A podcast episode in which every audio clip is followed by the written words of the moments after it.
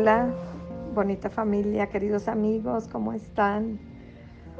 Pues hoy es jueves 25 de junio y ¿qué creen? Llegué al día 100. es increíble, la verdad que es increíble.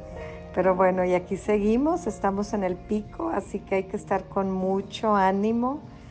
Y precisamente por eso hoy el tema es rostros hermosos.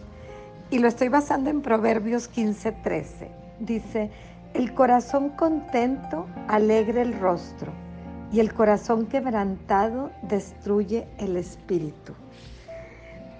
A mí cuando estaba chiquita y en cierto momento siempre me ha gustado el observar a la gente. Me encanta sentarme en las plazas o en, cuando iba a México me sentaba en la Alameda y veía pasar y tan solo observar el rostro y la expresión de las personas era algo importante para mí. Los aeropuertos, ese lugar así más eh, interesante para poder ver a las personas en su corazón. ¿Qué los preocupa? ¿Qué reflejan? ¿Qué reflejan en sus rostros? Y cuando hacemos eso y caminamos a nuestro alrededor, con ver los rostros podemos muchas veces entrar a su corazón. ¿Qué sucede? ¿Qué reflejan? ¿Por qué tanta tristeza o por qué tanto enojo en esos rostros? Cuando podríamos decidir qué reflejar, porque aún dentro de la tristeza, cuando uno conoce al Señor, si el rostro de Él se refleja en nosotros, es totalmente diferente. Y la palabra no dice que cuando estamos en Cristo estamos ausentes de problemas, pero la manera de reflejarlo es totalmente diferente, porque en esas angustias, en ese dolor, nosotros nos aferramos a Cristo. Y si decides confiar en sus promesas de que todas las cosas operan para bien, tu rostro refleja otra cosa, no refleja ese temor, no refleja ese dolor. Y nosotros para los que confiamos en Cristo, todas las cosas operan para bien. Y en el campo espiritual, tenemos que ver de otra manera. Cuando el ciego, hay estadísticas, estudios que dicen que la ceguera espiritual carece, o sea, bloquea, los ciegos bloquean el estímulo de la visión y entonces es por eso que ellos no tienen esa expresión en el rostro. Si ustedes han observado, les ha tocado convivir con personas invidentes, se van a dar cuenta que son totalmente inexpresivos. Y eso es porque carecen del estímulo de la visión. La visión es la que nos provoca el gusto por las cosas bellas, la expresión de temor por cosas que podrían atemorizarnos. Entonces, pero ellos están carentes de esa expresión. Y en la parte espiritual es lo, totalmente lo mismo. ¿Hasta dónde está mi visión? ¿Cuál es tu meta en la vida? ¿Tienes tu meta de un negocio, de un proyecto, de un matrimonio? Esas deben de ser metas a corto plazo pero nuestra meta a largo plazo es la vida eterna. Es el no separarnos del Señor. Es que nuestro nombre esté escrito en el libro de la vida. Entonces cuando nosotros basamos nuestras metas o nuestra vida en los objetivos tan cercanos, lo que sucede es que somos invidentes espirituales. ¿Por qué? Porque cualquier fracaso va a provocar que nosotros saquemos un dolor, saquemos un enojo, porque no lo vemos con la perspectiva de Dios. La vida ahorita es muy difícil, hermanas, y se los digo desde mi percepción de empresaria. El mundo está paralizado, totalmente paralizado. Entonces, ¿qué vamos a decidir? Dicen que en estos momentos de crisis son las grandes oportunidades para cambiar, para transformarte, para emprender, para cambiar el giro de tu negocio y también de tu vida. ¿Cuál es tu perspectiva? que termine la pandemia para irte a una reunión, a una fiesta, ir y abrazar a todos. Lo que sucede es que mucha gente se está desesperando y está saliendo a abrazar y a los cinco días los declaran con COVID. Nuestra percepción de la vida debe de ser a largo plazo. Y eso también permite que tengas paz, que estés tranquila esperando. Para los que están esperando, pues tienen que tener la ilusión de este embarazo que va a llegar a culminar con ese fruto que tiene promesa de Dios.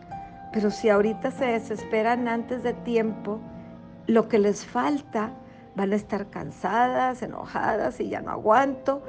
De lo contrario, van a estar con un gozo porque la meta es que el bebé nazca y conocer y poner en tus brazos a ese bebé. Y hoy es el reto. El reto es, ¿dónde están tus ojos? ¿En las promesas de Dios? ¿En tu vida eterna? ¿En las promesas de que tú y tu casa serán salvos? ¿O en ya que se abra esto para irme de viaje y hacer esto u otra cosa?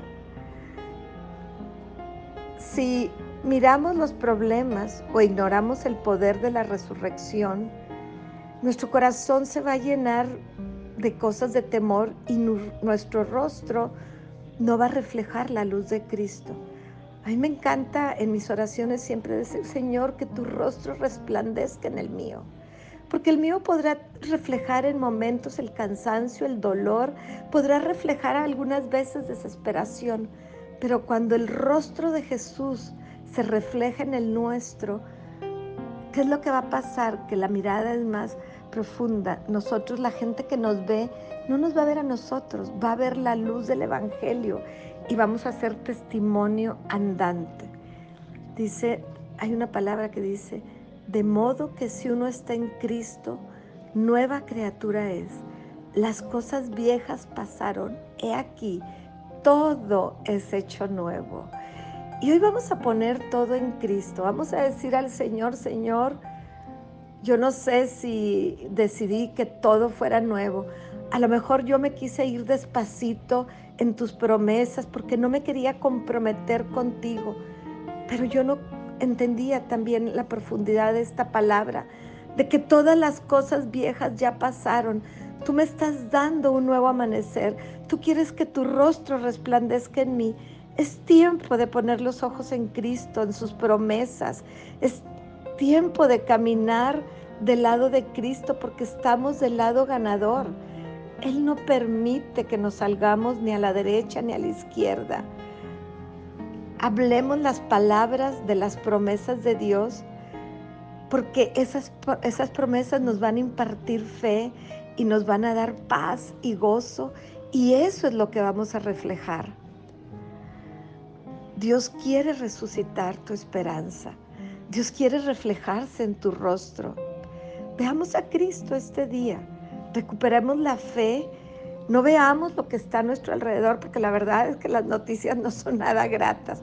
Pero las noticias de buena nueva ya sabemos dónde están. Ayer tuve un chat con mis amigas y decían, ay, es que ahorita puras malas noticias. Les digo, el único lugar para encontrar buenas noticias es en la Biblia. Es las promesas de Dios, ahí está la buena nueva. Y la buena nueva es tener a Jesucristo en nuestro corazón, estar todos los días tomados de su mano para que su rostro resplandezca en el de nosotros. Llenémonos hoy del gozo del Espíritu. Yo les digo con toda certeza que es el mejor tratamiento de belleza. Ahora sí que better than Botox, como en la publicidad de un anuncio, mejor que el Botox. Y ya está pagado, es gratis. Hoy es tiempo de rejuvenecerse, de rejuvenecernos. Vengamos a los pies de Cristo y que su rostro resplandezca en el de nosotros sin importar tu dolor, sin importar la crisis. Veamos hoy que en Él somos más que victoriosos, que todo lo podemos en Él que nos fortalece y que para los que esperamos en Él, todas las cosas operan para bien. Gracias, amado Padre. Ay, tú eres bueno, Padre misericordioso.